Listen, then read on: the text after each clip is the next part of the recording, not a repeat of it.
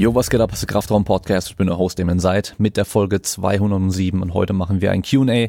Ich hatte in der letzten Folge ja schon angekündigt, dass wir ein Q&A machen, habe Fragen gesammelt. Das ist mittlerweile schon relativ lange her. Ich hatte euch eigentlich nicht so lange warten lassen wollen, aber äh, ich kann euch gleich erklären, warum es jetzt so lange gedauert hat. Wir sind aber heute auch mit Video auf YouTube unterwegs und nicht nur Audio-only bei Spotify, Apple Podcasts und sonst überall, wo es Podcasts gibt, sondern eben auch bei YouTube. Und wenn du bei YouTube zuschaust, dann lass mir gerne einen Kommentar unten da, gib mir einen Daumen hoch und sonst wie immer bei Apple Podcasts, Spotify und sowas fünf Sterne Bewertung geben, eine Bewertung oder Rezension schreiben, wenn es möglich ist und äh, auch in jeder Podcast-App, die du benutzt, kann man das meistens auch machen. Damit kannst du den Podcast gerne supporten. Und äh, warum es so lange gedauert hat, ich hätte gestern und ich hätte letzte Woche jeweils eine Folge mit einem Gast aufgenommen, wollte eigentlich das Q&A dazwischen noch irgendwann machen. Ähm, leider konnten die Aufnahmen beide nicht stattfinden, einmal aus gesundheitlichen Gründen, einmal aus organisatorischen Gründen mussten wir die mal kurzfristig absagen, werden aber trotzdem noch irgendwann aufgenommen. Das heißt, äh, es kommen dann auch bald wieder weitere Folgen mit Gästen. Und ich hatte jetzt die letzten zwei Wochen so gut wie jeden Tag, äh, ganzen Tag Seminare, die ich halten musste mit äh, Physiotherapiestudenten. Und äh, es ging um Athletiktraining, äh, Krafttraining, Hypertrophietraining, alles drum und dran im Endeffekt. Also alles, was mit Training zu tun hat. In der Praxis vor allem auch mit dem wissenschaftlich basierten Hintergrund auch. Äh, was natürlich für einen äh, Physiotherapeuten echt cool ist, wenn die das auch lernen. Und ich habe dazu auch meine kompletten Unterlagen, äh, Vorlesungen und so weiter nochmal überarbeitet, weil halt einfach doch wieder viel Forschung und einfach neues Wissen rausgekommen ist und ich die halt aktuell haben wollte, so gut wie möglich. Das heißt, in den Tagen war ich halt echt einfach von morgens bis abends durchgehend beschäftigt. Und man merkt dann auch immer erst am Abend, nachdem man, keine Ahnung, 16.30 Uhr dann fertig ist, wie anstrengend es ist, wenn man den ganzen Tag reden muss. Und ähm, ja, präsent sein muss. Also Kopf ist ja immer dann irgendwie aktiv, ist nicht wie beim Zuhören, wo man auch mal abschalten kann und dann vielleicht die Augen ein bisschen zugehen, was bei einigen Studenten auch der Fall war, weil es einfach anstrengend ist. Ähm, ja, ist richtig anstrengend auf jeden Fall. Und äh, heute haben wir Samstag, morgen kommt dann die Folge raus, mit Video auch. Und äh, ja, ihr wisst, glaube ich, alle, dass heute und morgen irgendwie 35, 36 Grad ist. Super heiß. Ich bin richtig froh, dass bei mir im Kraftraum hier unten, ich bin im zweiten Untergeschoss, einfach äh, immer die gleiche Temperatur ist. Also ich glaube, ich habe 20 Grad vielleicht, also richtig, richtig angenehm. Wenn ich hier lange sitze und arbeite und mich nicht viel bewege, dann wird mir teilweise sogar ein bisschen kalt. Aber lieber so rum, als dann äh, schwitzen zu müssen. Und ähm, woran ihr immer denken müsst bei so einem Wetter, wenn es so heiß ist, vor allem wenn ihr draußen Wettkämpfe macht oder Sport macht, Training, genug trinken. Ihr müsst genug trinken, damit euer Körper auch schwitzen kann zum Runterkühlen. Weil was viele vergessen ist, nicht nur ja, man schwitzt halt, um abzukühlen und so weiter, sondern warum schwitzt der Körper zum Abkühlen? Weil die Körperkerntemperatur ist auch ein leistungslimitierender Faktor äh, in so gut wie allen Sportarten. Das heißt, wenn du zu heiß wirst, wird dein Körper keine Leistung mehr bringen können. Also vor allem, wenn es in diesen, in diese fiebrigen Temperaturen geht, da wird's dann auch richtig gefährlich irgendwann natürlich, dass man dann so einen Hitzeschlag bekommen kann und so weiter. Ähm, deswegen immer schön viel trinken und äh, Schatten suchen, wenn es geht. Ähm, also auch wenn ihr irgendwie Pause macht im Training, dann nicht einfach in der Sonne stehen bleiben, sondern geht so gut wie es geht in Schatten, viel trinken und äh, ja, wenn ihr schwitzt, dann schwitzt ihr halt, aber das muss auch so sein. Und äh, ja, wir haben äh, einige Fragen. Ich habe ja auch diesmal gesagt, ihr könnt mir Fragen äh, über die Webseite per Kontaktformular schicken damit ihr dann auch mal längere Fragen stellen könnt. Und da habe ich auch ein paar bekommen. Und ich glaube, ich habe wieder Leute bekommen, die versucht haben, mir eine Tonaufnahme zu schicken, die aber wahrscheinlich wieder vergessen haben, die erst zu speichern oder ähm, zu bestätigen, bevor sie dann die Anfrage abgeschickt haben. Ähm, weil ich habe dann nur jeweils einen Titel bekommen, also ein Wort im Endeffekt, das Thema, was die dann irgendwie gefragt haben wahrscheinlich, aber keine Tondatei mit dabei. Und ähm, ja, gut, jetzt habe ich vergessen. Ich habe noch eine, ich habe ja eine Tonaufnahme bisher bekommen, muss auch geklappt hat bei jemandem, äh, der hätte ich eigentlich mit reinnehmen können, habe ich jetzt ja, leider wieder vergessen. Ist schon ein paar Monate her, aber beim nächsten Q&A nehme ich die mit rein, versprochen. Und äh, wir können direkt mit der ersten Frage anfangen und zwar, du hattest doch mal erzählt, es würde einen englischsprachigen Gast geben. Ist das noch aktuell? Ja, und da kann ich euch eine kleine Geschichte zu erzählen. Und zwar ähm, ich habe eine Anfrage bekommen von einem Verlag, dass ein englischsprachiger Athlet, Crossfitter, kann ja aber die Sportart nennen, ich will jetzt keine Namen nennen, aber es kann sich wahrscheinlich jeder denken, um wen es sich da handelt, ähm, jetzt ein Buch rausbringt und es wird auch auf Deutsch übersetzt und eben bei diesem Verlag dann rausgebracht und ähm, sie würden gerne anbieten, dass der Gast bei mir, also dass der Athlet bei mir Gast sein könnte im Podcast und ähm, zu allem bereit wäre, also zu allen Themen irgendwie was erzählen könnte und so weiter. und äh, im Endeffekt natürlich halt auch Promo fürs Buch machen. Und ich hatte eigentlich immer gesagt, ich will keine englischsprachigen Gäste machen oder keine englischen Folgen machen, weil es gibt ja so viele englischsprachige Podcasts schon.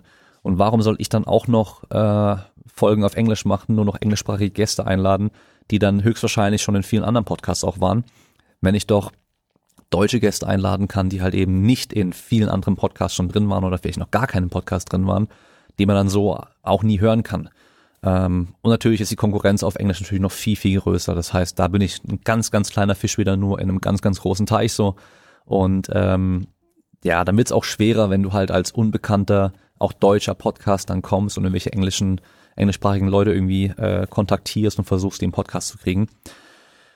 Aber dann dachte ich mir so, ja gut, ähm, was soll's, äh, jetzt habe ich das Angebot bekommen, warum, warum eigentlich nicht? Also es schadet mir ja nicht und ich kann es einfach mitnehmen. So, warum eigentlich nicht? Also es kann ja eigentlich alles nur positiv werden. Das heißt, vielleicht sind die Leute, finden es richtig cool, den zu hören mal und äh, finden das auch cool auf Englisch. Äh, vielleicht hören ein paar englischsprachige Leute das auch mal an. Äh, ist ja auch nicht schlecht, auch wenn sie natürlich keine andere Folge mehr anhören können. Also dachte ich mir, es spricht eigentlich nichts dagegen, es zu machen.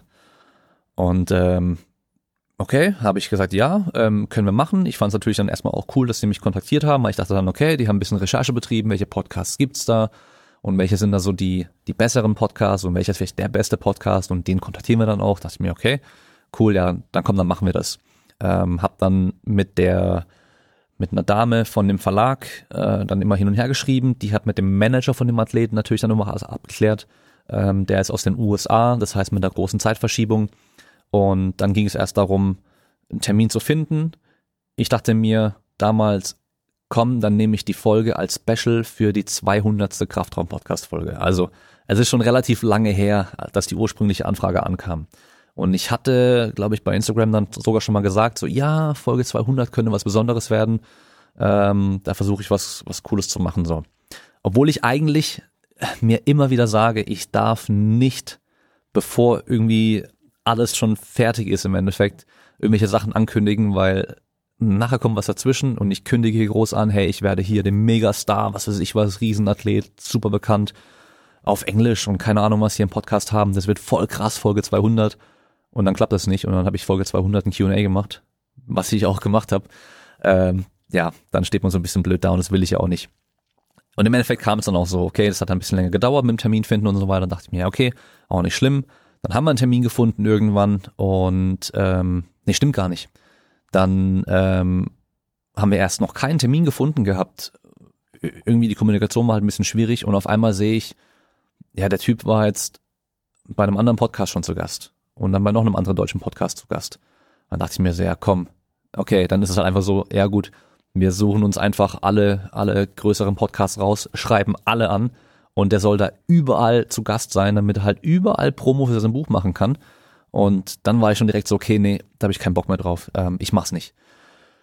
Und dann dachte ich mir, okay, ich mach's nicht. Ähm, und dann kam aber halt irgendwann, glaube ich, nochmal eine Woche oder zwei später nochmal eine Antwort, so, hey, okay, guck mal hier, vom Management habe ich jetzt nochmal Terminvorschläge bekommen, da und da könnten sie, vielleicht passt es ja bei dir. Und dann dachte ich mir, ah, eigentlich will ich nicht. Dann habe ich mir die anderen Podcasts nicht angehört, habe ich aber kurz geschaut, über welche Themen die gesprochen haben.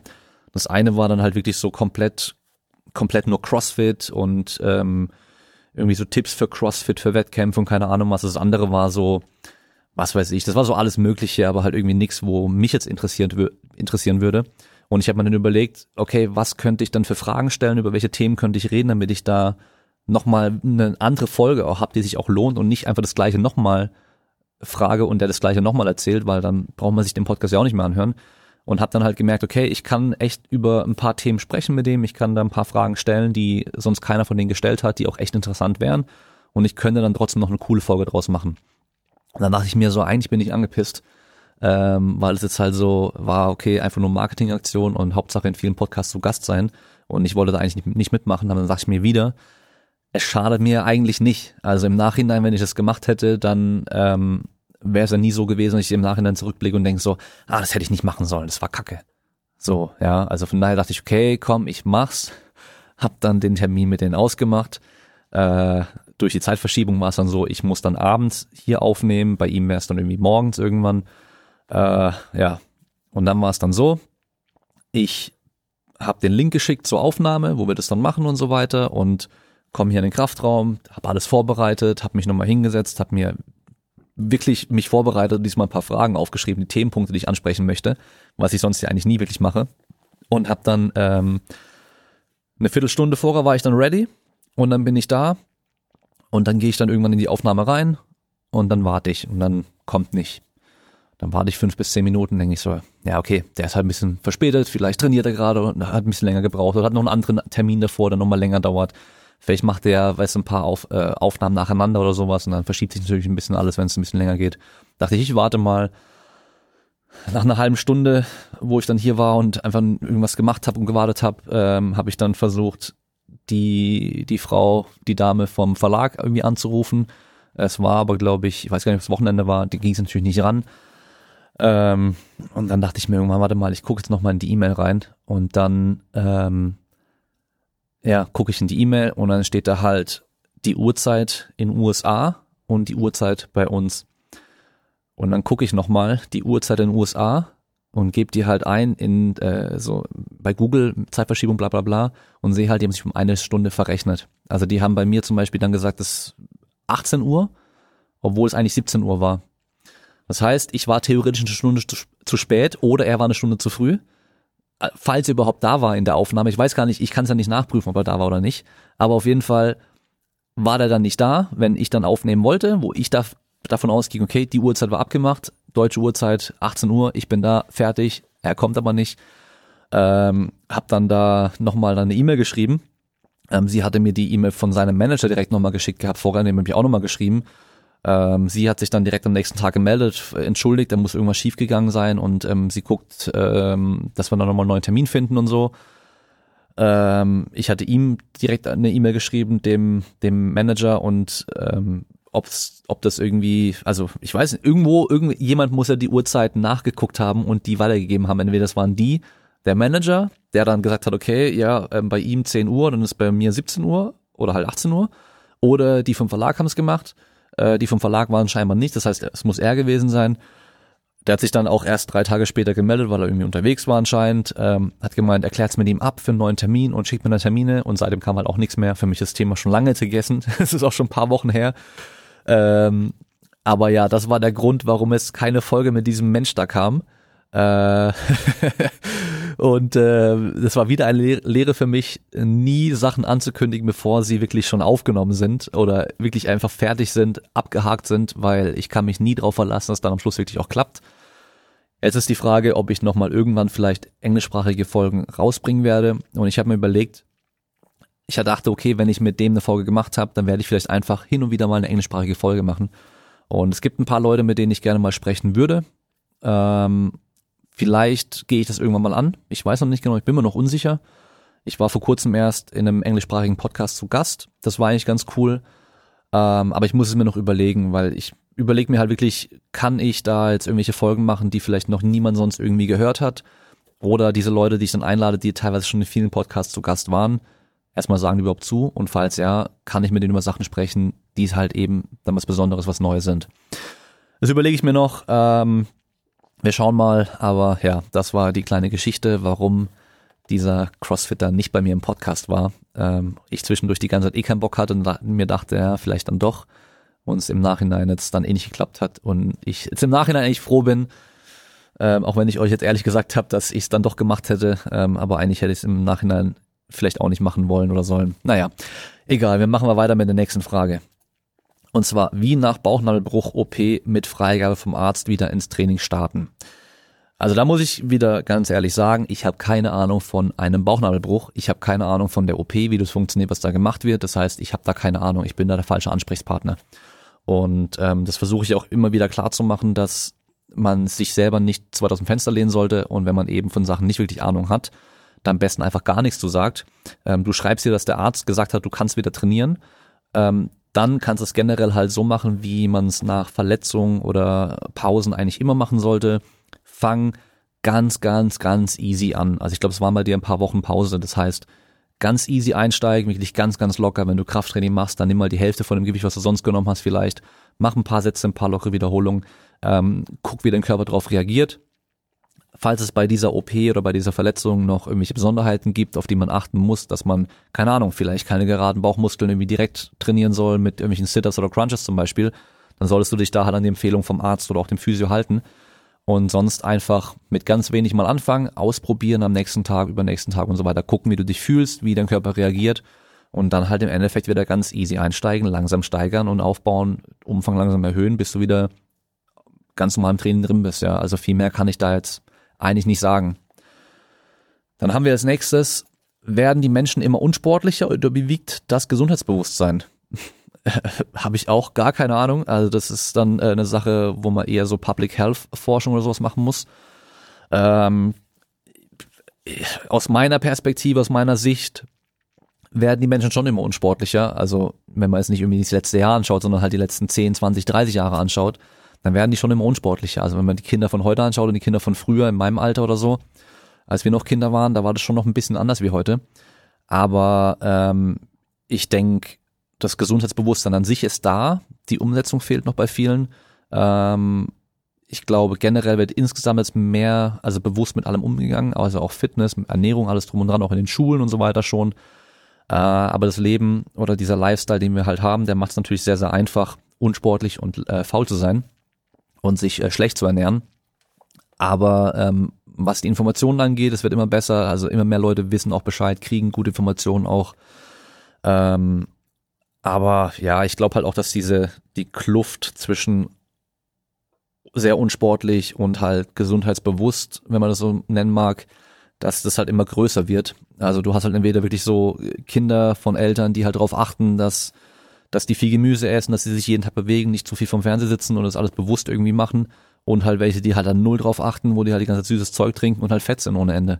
Ähm, wenn ich im Schwimmbad bin und ich mir die, die Kinder angucke, also ohne dass das komisch klingt, aber wenn ich so sehe, wie die Kinder aussehen heutzutage, dann sind halt äh, die meisten Jungs halt irgendwie fett und äh, zwei, drei davon sind halt irgendwie dünn. Und früher war es genau andersrum. Da waren halt irgendwie alle voll die dürren Kids so und halt so ein, zwei waren halt dick. Ähm, und die normalen von heute sind halt die, die früher bei uns dick waren so. Also das ist schon, schon krass zu sehen teilweise, aber ja, ich habe keine Ahnung, also ob da jetzt generell die Leute gesundheitsbewusster werden, aber ich glaube, die Leute wissen auf jeden Fall mittlerweile alle, ähm, dass man vielleicht eben nicht stark fettleibig sein sollte, dass man vielleicht nicht sich nur ungesund ernähren sollte und so. Ähm, aber ich glaube, die Umsetzung ist das größte Problem, weil es halt einfach nicht einfach ist. Also es ist simpel, aber es ist nicht einfach umzusetzen, weil man muss sich halt daran halten und es gibt sehr, sehr viel verlockende Sachen, äh, was Ernährung angeht ähm, und es gibt halt viel Komfort im Alltag, im Leben. Ähm, man muss halt eben nicht mehr viel rumlaufen, man muss nicht mehr Fahrrad fahren, man hat als Auto, man kann halt, also sich die Arbeit vom Roboter, einer Maschine, von einem Gerät irgendwie abnehmen lassen. Deswegen, äh, ja, wird man halt auch nicht mehr gezwungen, irgendwie aktiv zu sein. Gut, wir machen mal weiter. Wie lerne ich Stressmanagement für mich selbst und für meine Kunden? Da weiß ich ehrlich gesagt auch nicht wirklich, was ich antworten soll, weil ähm, ich denke erstmal äh, Stressmanagement, also der Umgang mit Stress und ähm, auch so Maßnahmen, die dann vielleicht dich entspannen und ablenken und so weiter sind ja für jeden sehr individuell. Der eine zockt halt gerne, der andere macht gerne Sport, der andere schläft einfach gerne, der andere chillt einfach nur auf Instagram rum oder so, keine Ahnung. Das heißt für jeden unterschiedlich. Dann auch, wie viel Stress man irgendwie ab kann, also mit wie viel man auch umgehen kann, ohne irgendwie da jetzt negative Auswirkungen zu haben, sind wahrscheinlich auch sehr unterschiedlich. Und ähm, dann, ich weiß jetzt nicht, ob du Trainer bist, ob du Physiotherapeut bist oder was auch immer, aber ist deine Aufgabe überhaupt Stressmanagement mit deinen Kunden zu machen? Äh, oder solltest du dich vielleicht auch, jedem, also wenn da wirklich ein Problem besteht, die vielleicht auch an irgendwelche Experten verweisen, ähm, irgendwelche Psychologen oder sowas vielleicht, ich weiß nicht, wer sich darum wirklich kümmert, aber ähm, sowas eher, du musst ja nicht mit denen alles irgendwie machen und alles machen können. Also dann guck vielleicht nur, dass du halt die Sache, die du eigentlich machen solltest, also wenn du Fitnesstrainer bist, dann halt Fitnesstraining und da richtig, richtig gut drin sein und dann kannst du halt vielleicht sagen, okay, ja, nach meiner Erfahrung, also was mir immer gut hilft, ist, keine Ahnung, äh, abends noch einen Spaziergang machen in der Natur oder sowas und da ein bisschen Podcast hören, Kraftraum-Podcast hören oder halt Musik hören oder gar keine Musik hören vielleicht. Ähm, aber ob du da jetzt irgendwie was speziell lernen musst, um dann denen irgendwie die besten Informationen zu geben, wenn es eigentlich gar nicht dein Fachgebiet sein muss, weiß ich auch nicht. Also ich kümmere mich da jetzt nicht wirklich so groß drum mit den Leuten, mit denen ich arbeite, dass ich da irgendwie jetzt gezielt schaue, was sie stresst, was für Stress, ähm, äh, Stressoren sie in ihrem Leben haben, außerhalb vom Training und dem Sport und äh, was man da alles machen könnte und so. Das ist ja, glaube ich, einfach zu individuell auch und eben halt auch noch nicht mehr mein Fachgebiet so. Ja, deswegen, keine Ahnung. Also kann ich auch wieder auch nicht viel antworten, ehrlich gesagt.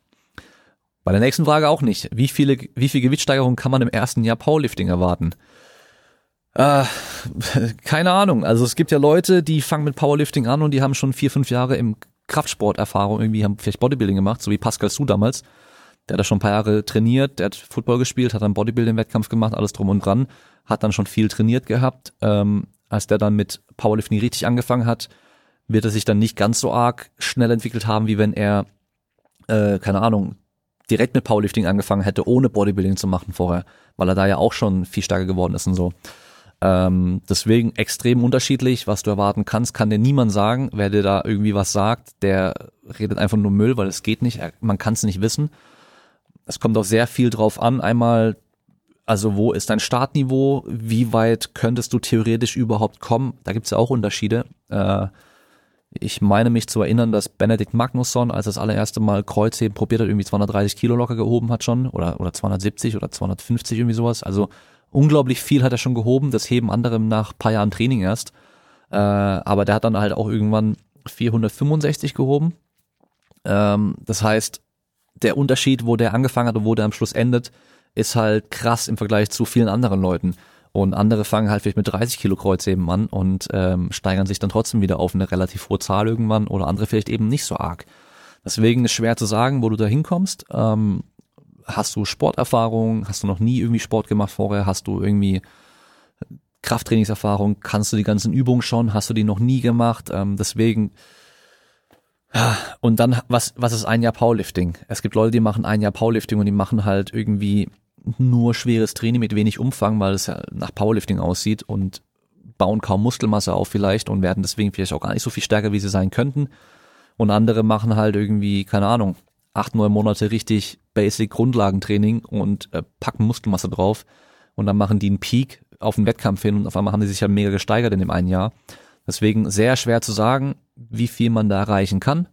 Ähm, aber ein Jahr ist dann so gesehen immer noch nicht so viel, weil du wirst nach einem Jahr nicht so stark sein, wie du maximal star stark sein kannst. Deswegen überschätzt vielleicht nicht, was du in einem Jahr so erreichen kannst und unterschätzt nicht, was du in fünf Jahren erreichen kannst. Das ist doch auch so ein Sprichwort, was es gibt, was da glaube ich auch gut zutrifft.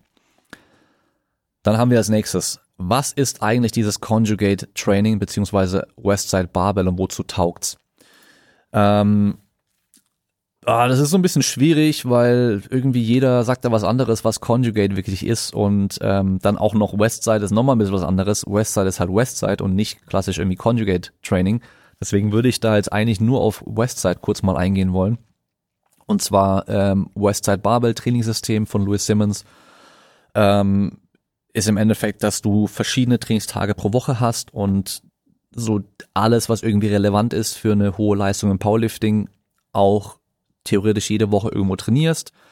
Der Gedanke dahinter war, dass man mindestens 90 Prozent der Bestleistung zu jedem Zeitpunkt abrufen kann. Das heißt, er hat immer gemeint, dass seine Leute im Optimalfall, du könntest jetzt zu denen sagen, wir machen jetzt einen Wettkampf und die könnten mindestens 90 Prozent von ihrer Maximalleistung abrufen. Ob es dann in Wahrheit wirklich auch so ist, keine Ahnung. Aber das war so die Idee dahinter. Ähm, und zwar machst du dann äh, Max Effort Trainingseinheiten für den Oberkörper, für den Unterkörper. Du machst ähm, Speed Einheiten für den Oberkörper, theoretisch für den Unterkörper teilweise auch. Und du machst noch so Repetition Effort Method, also dann auf Wiederholung, theoretisch dann halt Muskelaufbau Training, so klassischerweise. Das heißt, alles, was irgendwie im Powerlifting relevant sein könnte, trainierst du halt jede Woche. Ähm, dazu bei Westside äh, variierst du immer die Übung, die du machst, also gerade bei der Max-Effort-Übung vor allem. Also du machst nicht, wenn du dann dich auf eine schwere Wiederholung oder auf zwei oder drei schwere Wiederholungen hocharbeitest an dem Max-Effort Unterkörpertag, machst du halt nicht jede Woche einfach ganz normal deine Wettkampfkniebeuge, sondern du machst halt vielleicht mal eine Safety Squat Bar Boxkniebeuge oder du machst halt mit Ketten oder mit Bändern oder du machst irgendwas anderes. Also du variierst da halt immer äh, was die Begründung dafür wirklich ist, äh, weiß ich gar nicht mehr genau. Ähm, aber im Endeffekt, wozu taugt's? Hm, schwer zu sagen. er hat ja schon viele krasse Leute hervorgebracht. Dann ist immer die Frage, lag es dann wirklich an diesem Trainingssystem speziell? Lag es vielleicht an dem Umfeld, weil da halt einfach viele starke Leute zusammengekommen sind, zusammen trainiert haben. Das macht natürlich sehr, sehr viel aus, ähm, die sich alle extrem gepusht haben und vor allem jeder, der dort trainiert hat, dann auch richtig, richtig hart trainiert hat und 100% gegeben hat im Endeffekt. Ähm, weil mittlerweile sind ja viele der Leistungen halt auch schon überboten worden und nicht mit Westside Barbell Training, also eben halt mit anderen Trainingsmethoden. Es gibt ja viele verschiedene Trainingsmethoden und gerade auch im Powerlifting zum Beispiel kannst du halt mit so vielen verschiedenen Methoden irgendwie auch erfolgreich sein. Deswegen, ja, wozu taugt? Ähm, viele sagen, im Equip Powerlifting kann man das gut machen, im Raw Powerlifting bringt das gar nichts würde ich so jetzt auch nicht unbedingt behaupten. Also ich, man müsste wahrscheinlich irgendwie so ein bisschen anpassen, eins zu eins. Nachmachen würde ich wahrscheinlich nicht. Ich würde wahrscheinlich nicht zu viel variieren, was die Übung angeht, weil wir einfach halt auch wissen, dass ähm, da so ein bisschen phasenweise eine Übung mal länger trainieren, die halt dann echt auch eher mal was bringt, als wenn du halt jede Woche was anderes machst. Auch wenn du dann jede Woche sagen kannst, du hast einen neuen PR gemacht, weil halt die Übung seit, keine Ahnung, einem halben Jahr nicht mehr gemacht hast oder so. Ähm, ja, mir ist ohne Scheiß mittlerweile wichtiger, dass die Leute Bock auf dieses Training haben und das Training denen Spaß macht, weil sie dann einfach besser trainieren, als wenn sie halt sagen, äh, ich habe gehört, ich soll das machen, weil das das Beste ist, aber das Training macht mir gar keinen Spaß. Also wenn ich jetzt zum Beispiel an Shaco denke, diese Shaco-Trainingspläne, äh, die es da gibt, die verschiedenen, der Großteil davon, der ist halt echt langweilig und der ist echt nicht spaßig. Da hätte ich ehrlich gesagt auch keinen Bock drauf. Dann macht das Training nicht so viel Spaß, dann machst es vielleicht nicht so konsequent, gibt vielleicht nicht so viel Gas dabei und sowas und da könnte Westside Barbell für viele halt echt Bock machen. Ähm, wobei dann wieder die Frage ist, dieses ganze Speed-Training, macht das so viel aus oder ist es in dem Fall bei denen so erfolgreich gewesen, weil sie halt dann eben nicht so schwer trainiert haben und dem Körper mal ein bisschen mehr Ruhe gegeben haben, weil die sich halt schon echt immer richtig zerstört haben bei diesen Max-Effort-Einheiten. Und wenn die dann halt eben nur, keine Ahnung, 30 Prozent Handelgewicht genommen haben, plus noch Ketten und Bänder dazu gemacht haben, versuchen sich schnell zu bewegen, dann kommen die ja gar nicht in so einen Bereich, wo Muskelversagen irgendwie mal ein Thema wäre und auch nicht ein Bereich, wo halt irgendwie die Gewichte so hoch sind, dass es da, ja, dass er dich halt wieder einfach äh, wegschießt, so. Deswegen könnte das halt so ein aktiver Regenerationstag gewesen sein, eigentlich ohne, dass dieses Schnelligkeitstraining an sich direkt was gebracht hätte. Ja. Nächste Frage ist Meinung zum Buch Core Performance von Mark Verstegen. Also wenn du das klassische Buch Core Performance meinst und nicht eins von den vielen neuen, die es da auch gibt mit Core Performance für Fußball und äh, was es da noch alles gibt, sondern dieses Originalbuch, was ja mittlerweile schon einige Jahre alt ist, dann würde ich sagen, es ist echt überholt. Vieles davon ist einfach nicht cool. Viele Sachen, die drinstehen, sind echt wirklich auch nicht mehr korrekt. Also zum Beispiel irgendwo steht was drin mit perfekter Haltung und die perfekte Haltung ist, wenn die Schultern hinten unten sind und nur in der perfekten Haltung kann man richtig Leistung bringen und sowas da wissen wir, das ist halt Quatsch. Ähm, dann sich so auf den Chor zu fixieren oder fokussieren, kann auch ein bisschen daneben gehen, sag ich mal. Ähm, in Sportarten, wo es halt einfach nicht nötig ist. Es gibt viele Sportarten, da ist es halt einfach, da bringt es dir nichts, wenn, wenn du da speziell nochmal irgendwie Core so extrem trainierst, vor allem nicht so, wie es da drin gemacht wird. Weil das ist ja so aufgebaut, du machst da Movement Prep, daher kommt ja der Begriff, also du machst halt einfach ein Warm-up ähm, das könnte man dann auch wieder sagen, da könnte man es auch spezifischer machen als diese Movement Prep Pläne, die da drin sind. Einfach spezifisch für die, für die Sportart, dann einfach direkt gucken, was man macht. Dann ist dann immer so ein Prehab drin. Ähm, der Begriff ist natürlich auch wieder ein bisschen, ja, nicht so passend eigentlich, weil Prehab wären Sachen, die du halt vor einer OP eigentlich machst und Rehab nach einer OP. Aber wir gehen ja nicht davon aus, dass wir uns jetzt operieren lassen und deswegen machen wir Prehab und nach Rehab, sondern ähm, das soll ja eher so als Schutz und sonst irgendwas dienen. Ähm, dann hast du, glaube ich, ich bin mir gar nicht mehr sicher die Reihenfolge, dann kommt irgendwann dieser Core-Block eben und da ist halt voll viel auf so Gymnastikbällen und sowas.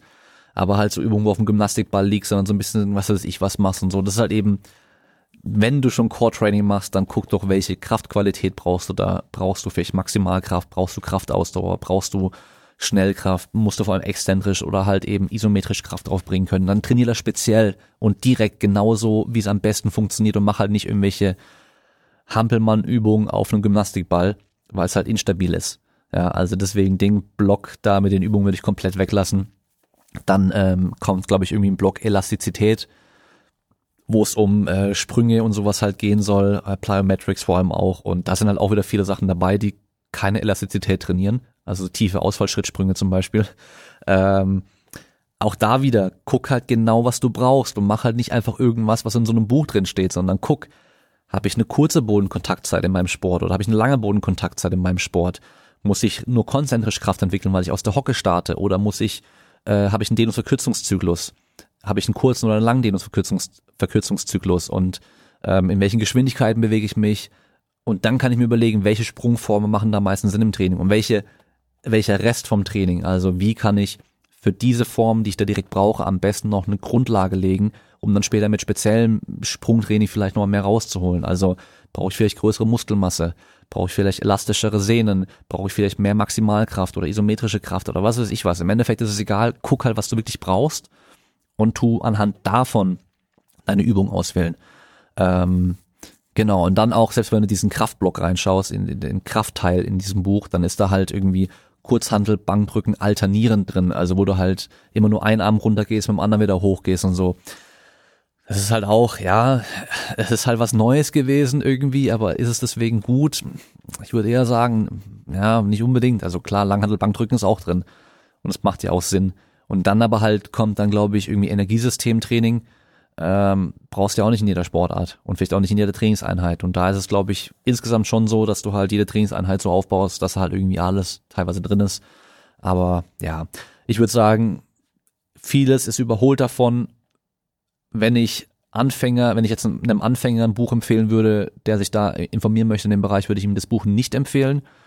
Wenn ich ähm, aber jemanden hätte, der sagt, ähm, du, ich habe viele Bücher schon gelesen, ich kenne mich an sich eigentlich gut aus, dann würde ich sagen, kannst es dir gerne angucken, das Buch. Blätter mal durch, weil du findest vielleicht doch nochmal hier und da Inspiration oder eine Idee, die du vielleicht für dich gut umsetzen kannst und die dann auch Sinn macht. Ähm, also pauschal schlecht ist ja nicht, äh, gibt's ja nichts, was pauschal immer schlecht ist, sondern man muss halt gucken, was funktioniert denn für mich, aber wenn du halt eben die ganze Grundlage nicht hast, um das gescheit zu bewerten, dann würde ich dir das Buch eher nicht empfehlen. Und wir machen weiter und ich glaube, jetzt haben wir drei, drei Fragen zur Hypertrophie. Das ganz gut passen dann. Und zwar, ist es für Hypertrophie besser, in den Grundübungen bis ins Limit zu gehen oder lieber ein paar Wiederholungen in Reserve lassen? Also, generell, wenn wir, wenn ich jetzt pauschal auf die, die Frage antworten müsste, würde ich sagen, ist es besser ans Limit zu gehen, als Wiederholungen in Reserve zu lassen. Wenn ich nur die Sache verändern könnte oder die Sache beeinflussen könnte, dann wäre es für einen Muskelaufbau, für Hypertrophietraining besser, ans Muskelversagen zu gehen, als nicht ans Muskelversagen zu gehen. So, jetzt aber aufpassen. Wir können es pauschal nicht so sagen, weil wir müssen uns ja das komplette Training anschauen. Wir müssen das komplette Training über einen längeren Zeitraum anschauen. So, wir wissen, dass für Hypertrophie eigentlich nur, was heißt eigentlich, also nur kann man nicht sagen, aber halt hauptsächlich zwei Sachen relevant sind. Und zwar einmal der Trainingsumfang. Je mehr, desto besser. Und da sind wir mal limitiert wie viel wir erholen können oder von wie viel wir uns erholen können. Das heißt, in der Forschung haben wir so dieses weniger als zehn Sätze ist nicht so gut wie zehn bis zwanzig Sätze pro Woche, pro Muskelgruppe. Wenn wir dann schauen, dass zum Beispiel 20 Sätze und mehr nicht besser sind als 10 bis 20 in den meisten Studien, dann liegt es halt nicht unbedingt daran, dass mehr nicht besser wäre, sondern vielleicht, dass die Probanden von mehr als 20 Sätzen sich nicht erholen konnten. Und ähm, es gibt ja, glaube ich, ein, zwei ähm, Studien mit extremen Umfängen, die dann deut bei deutlich mehr waren, die dann auch nochmal mehr aufgebaut haben. Ähm, also wirklich mehr ist in dem Fall mehr und besser, aber du musst halt gucken, wie viel reicht oder wie viel kannst du noch, ähm, von wie viel kannst du dich noch erholen.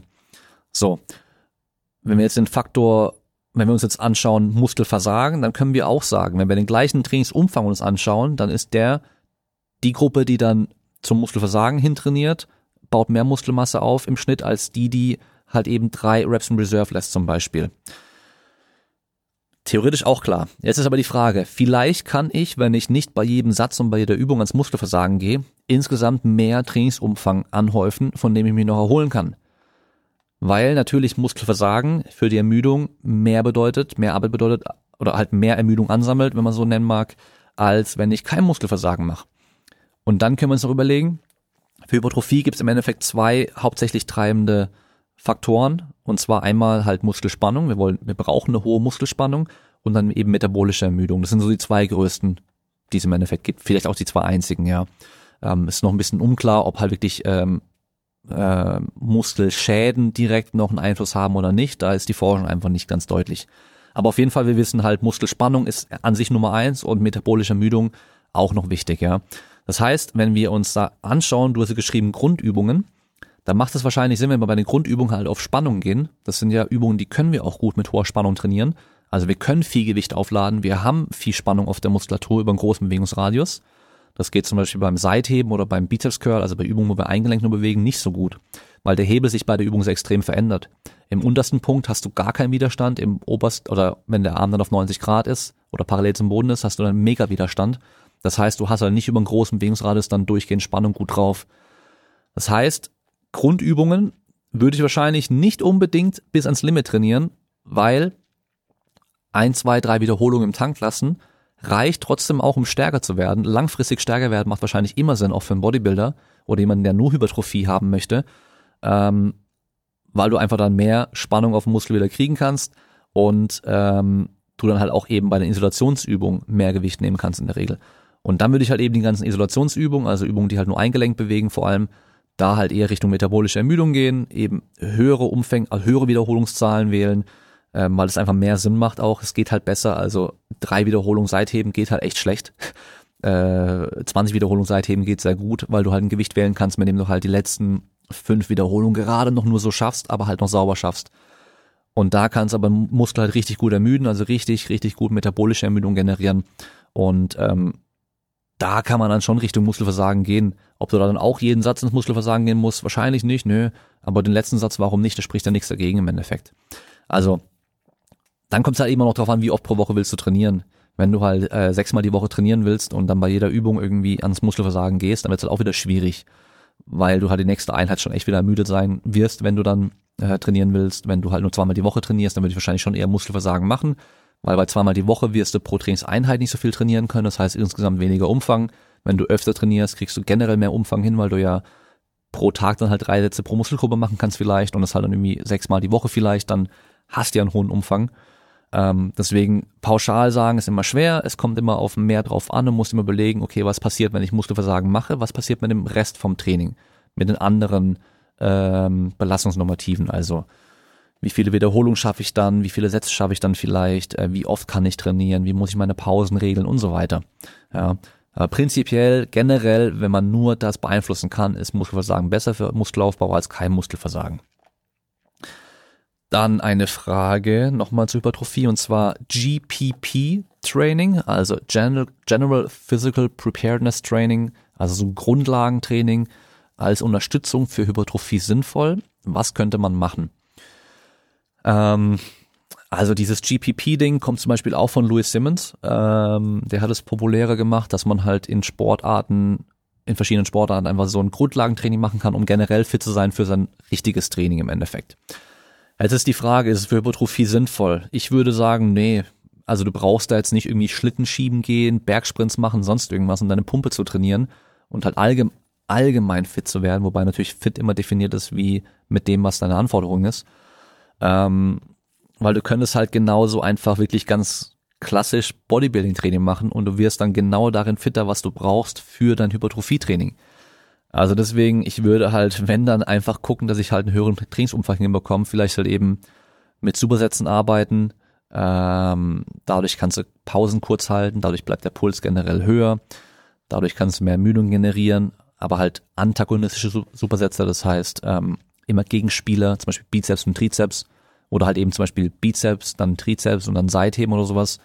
Ähm, die drei mit kurzen Pausen dazwischen nur, davon mal drei, vier, fünf Sätze irgendwann machen ähm, und halt viele Wiederholungen, dann kommst du gut ins Pumpen rein, äh, trainierst noch sinnvoll für Hypertrophie auch und hast eben beides, was du da jetzt erreichen willst, falls du GPP machen willst. Aber ich denke nicht, dass du da speziell was machen musst, um besser für Hypertrophie-Training vorbereitet zu sein, als einfach direkt das zu trainieren in dem Fall.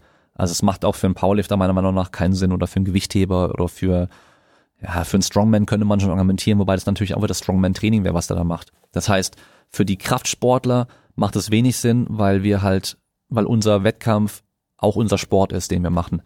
Und ähm, für, ja, zum Beispiel für einen, für einen Leichtathleten, der halt neben seiner Sportart eben noch andere Sachen auch trainiert, um für seine Sportart besser zu werden, macht es vielleicht Sinn, um sich halt eben auf dieses andere Training auch vorzubereiten, wenn er dann Defizit hat, aber auch nur. Also so pauschal würde ich nicht sagen, dass da überhaupt ein, äh, so ein Muss ist, so ein Training zu machen. Dann nochmal zu Hypertrophietraining, Trainingsplanung für Bodybuilding bei Schichtarbeit. Ähm, ich sag mal so, relativ easy eigentlich.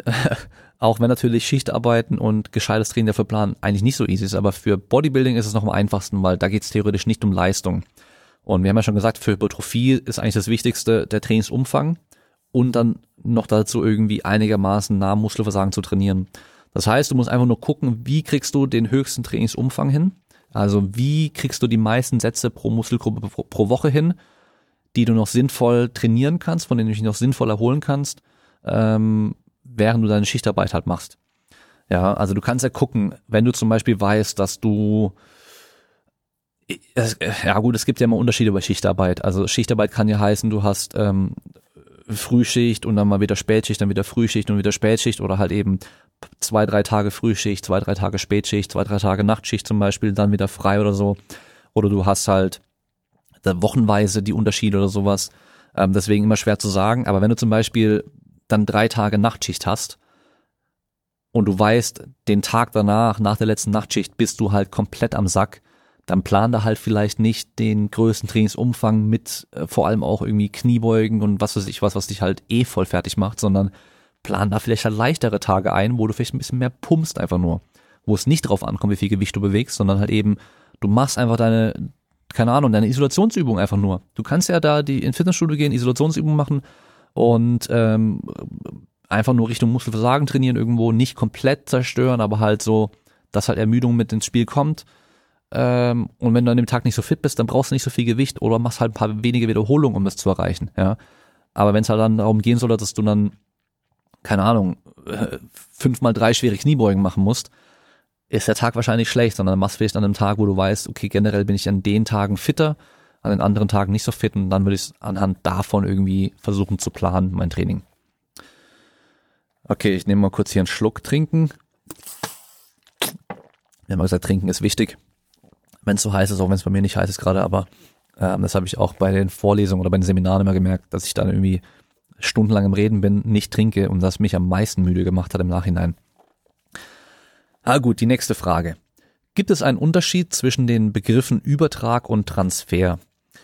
Meines Wissens nach glaube ich nicht. Also ich glaube einfach nur, dass Übertrag der deutsche Begriff ist und Transfer so der Fachbegriff, ähm, der mittlerweile ja auch eingedeutscht ist. Äh, also wirklich, ich glaube, da gibt es keinen Unterschied. Und was damit gemeint ist, ähm, zum Beispiel, wie viel Übertrag kann ich erwarten, wenn ich eine, wenn ich eine Beinpresse trainiere zu meiner Sprint- oder Sprungleistung und wie viel Übertrag kann ich erwarten, wenn ich zum Beispiel Kniebeugen trainiere zu meiner Sprint- oder Sprungleistung, ja. Und da kann man ja dann untersuchen, wir machen einen Sprungtest, gucken, wie hoch man springt und gucken, wie stark man in der Kniebeuge ist und die andere Gruppe äh, guckt auch, wie stark sie in der Kniebeuge und in der Beinpresse ist. Die eine Gruppe trainiert nur Beinpresse, die andere Gruppe trainiert nur Kniebeugen. Und falls dann nach acht Wochen die Gruppe, die Kniebeugen trainiert hat, ein bisschen mehr sich verbessert hat als die Beinpressgruppe bei den Sprüngen, dann hätte man von den Kniebeugen einen höheren Übertrag oder Transfer zu den Sprüngen. Und äh, ich glaube, da habe ich ja schon mal eine Folge gemacht mit dem, äh, Jonas Ries, äh, wo es um Transfer ging oder halt Übertrag ging. Und da gibt es auch wieder ganz viele Faktoren, auf die es dann ankommen kann. Allein schon die Muskelgruppen, die man halt trainiert, sind überhaupt relevant. Dann die Geschwindigkeiten, die Intention, äh, den Bereich der größten Kraftentwicklung Entwicklung zum Beispiel, dann die Richtung der Kraft, ähm, dann die, die Kraftart, die man vielleicht trainiert. Ähm, also alles, was irgendwie mit intramuskulärer und inter, intermuskulärer Koordination zu tun hat.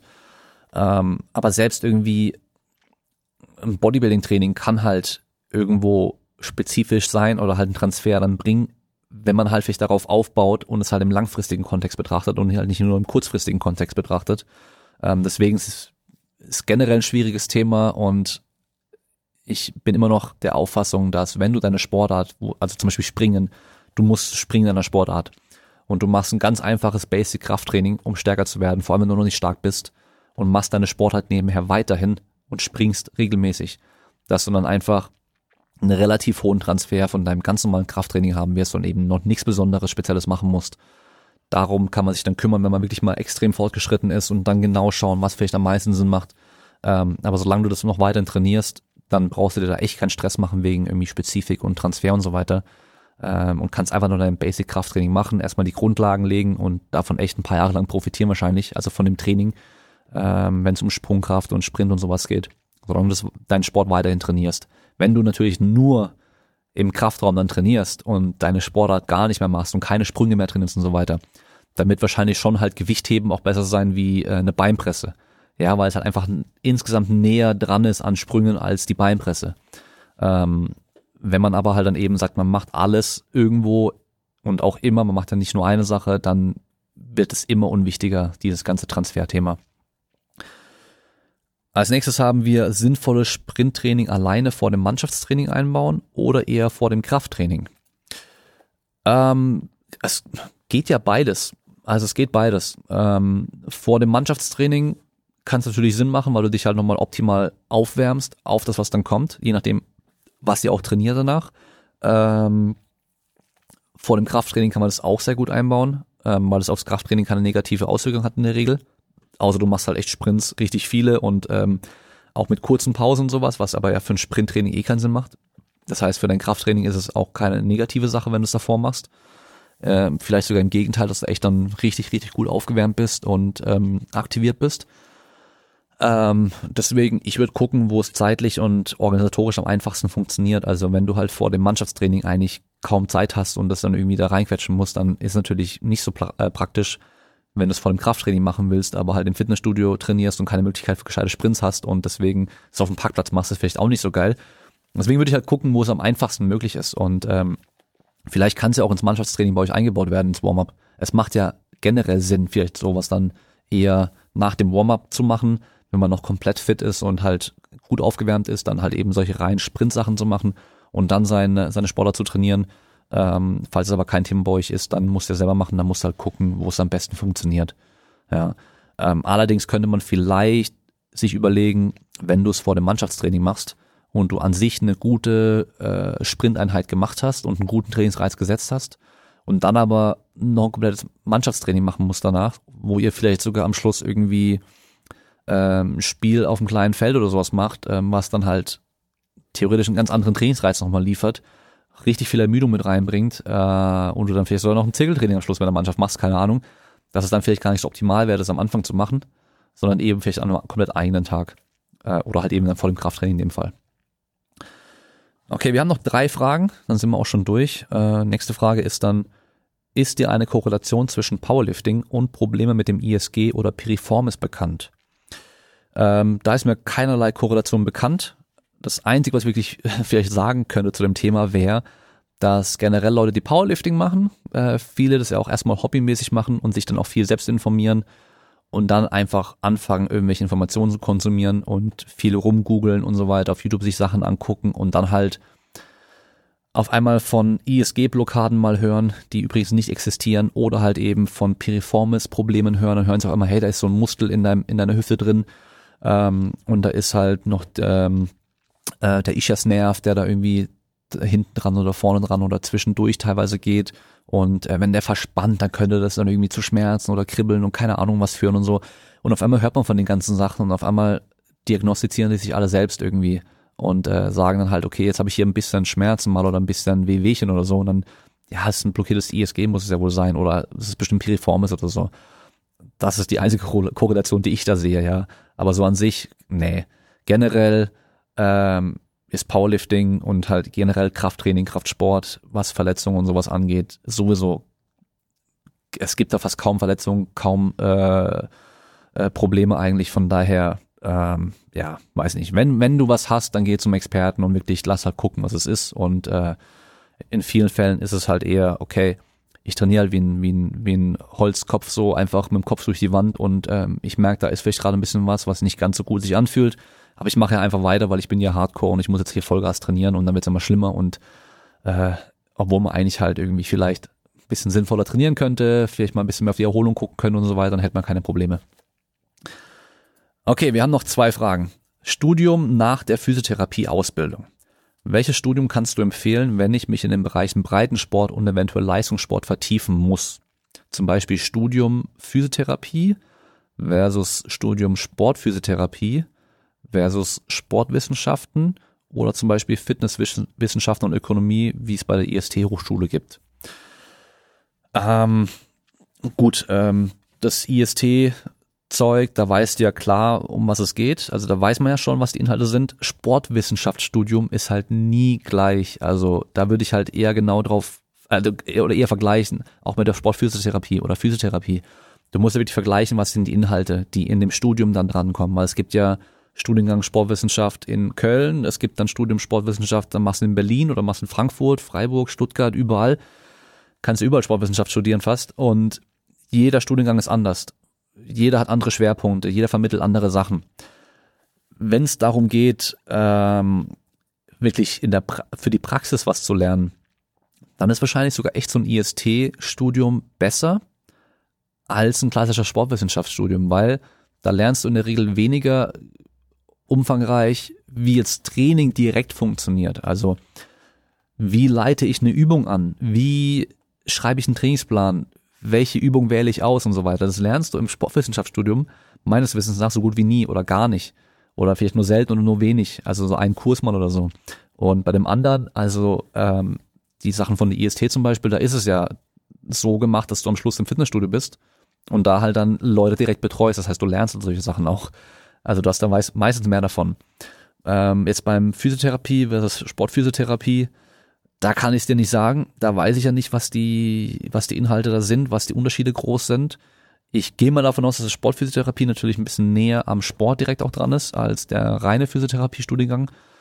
Ähm, aber dann ist für mich auch wieder die Frage, willst du als Physiotherapeut arbeiten, der dann auch in der Praxis, also aus, also jetzt nicht als Physiotherapeut behandeln, sondern halt danach auch im Training mehr arbeitet, als Physiotherapeut aber.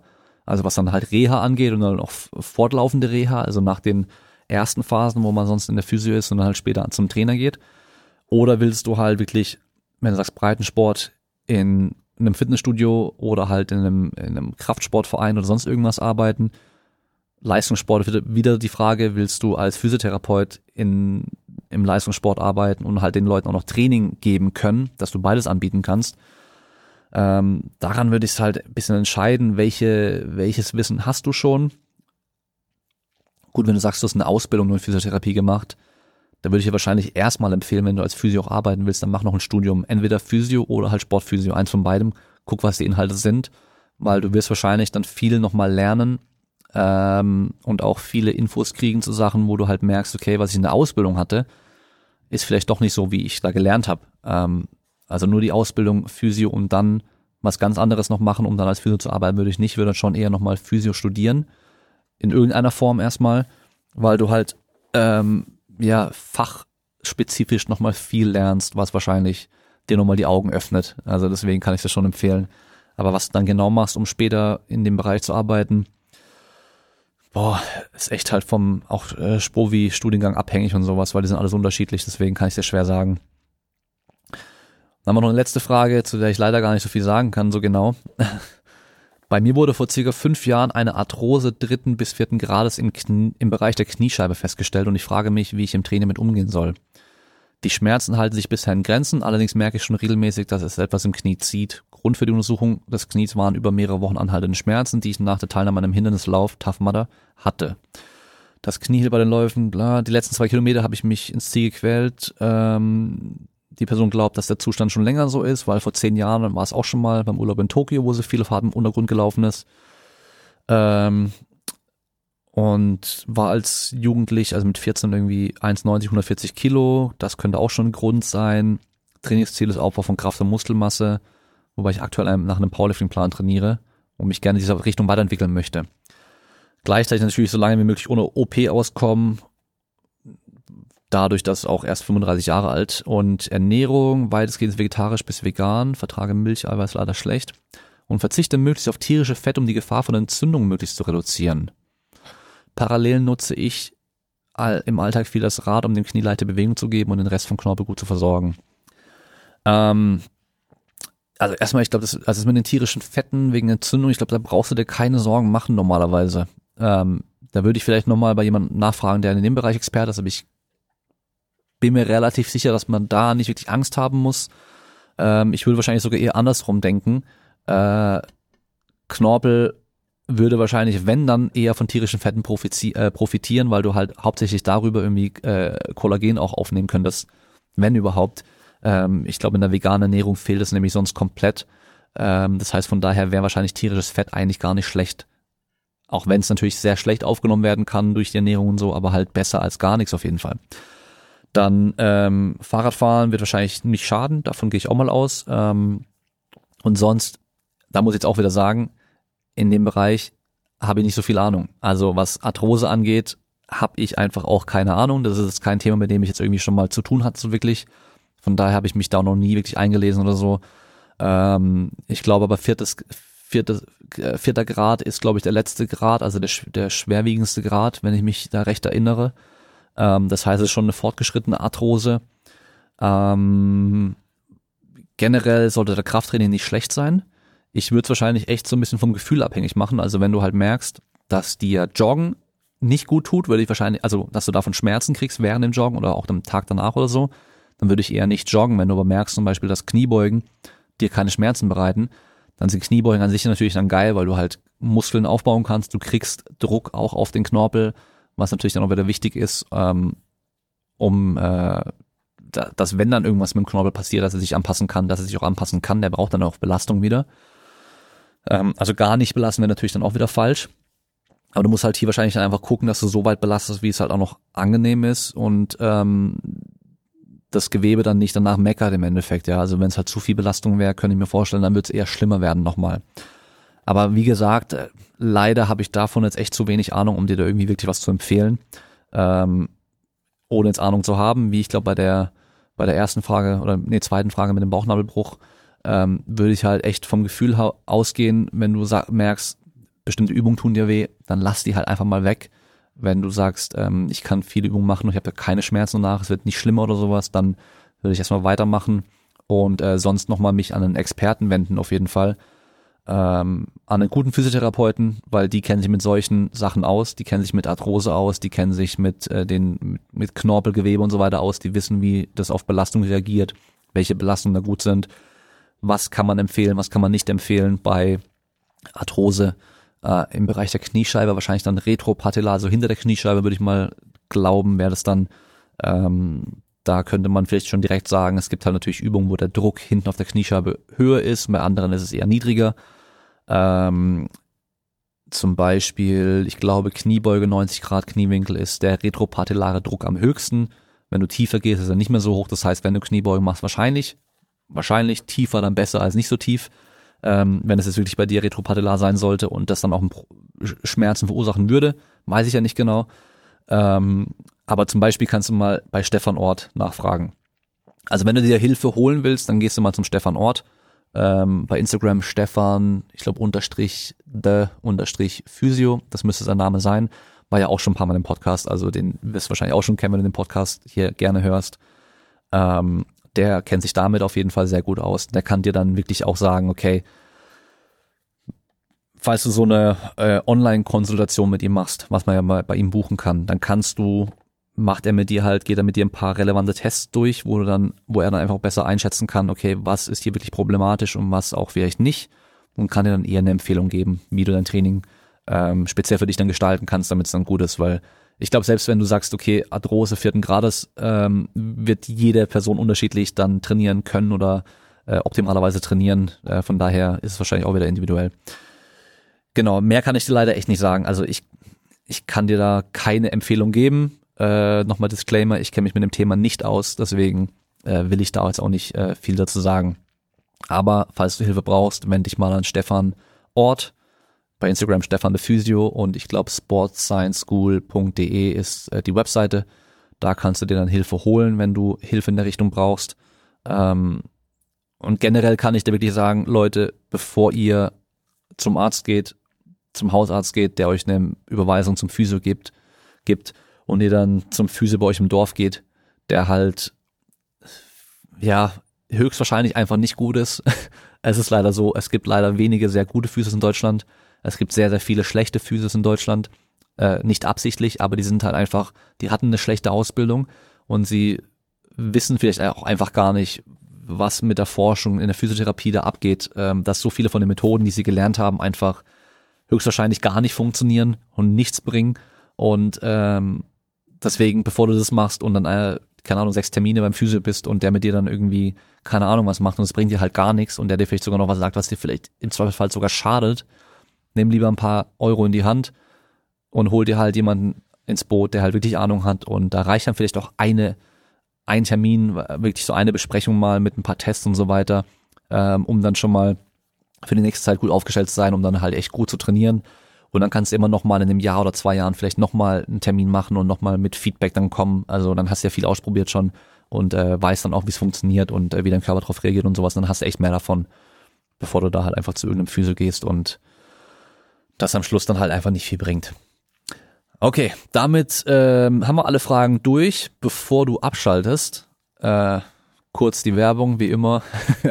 und zwar einmal mit dem Code Kraftraum kann man bei ESN, ich glaube aktuell 20% auf alles sparen. Ich bin mir nicht ganz sicher. Also immer die beste Wochenaktion plus nochmal 10% auf alles. Damit kannst du den Code, den, nicht den Code, den Kraftraum direkt unterstützen.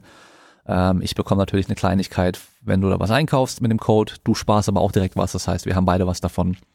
Genauso auch bei simpleproducts.de kannst du auf Home Gym Equipment, wie es bei mir da hinten drin steht.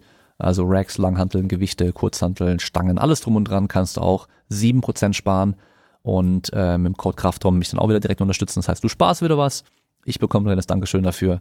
Und bei sbarrel.com ist es genauso, da gibt es äh, Jeanshosen, Chinos, Bermudas, Hemden für Leute mit trainierten Körpern. Das heißt, die haben dann nicht die Durchschnittsproportion, wo es dann zum Beispiel beim Hemd am Bauch am dicksten ist, sondern halt eben die Schultern sind die breit ist die breiteste Stelle vom Körper.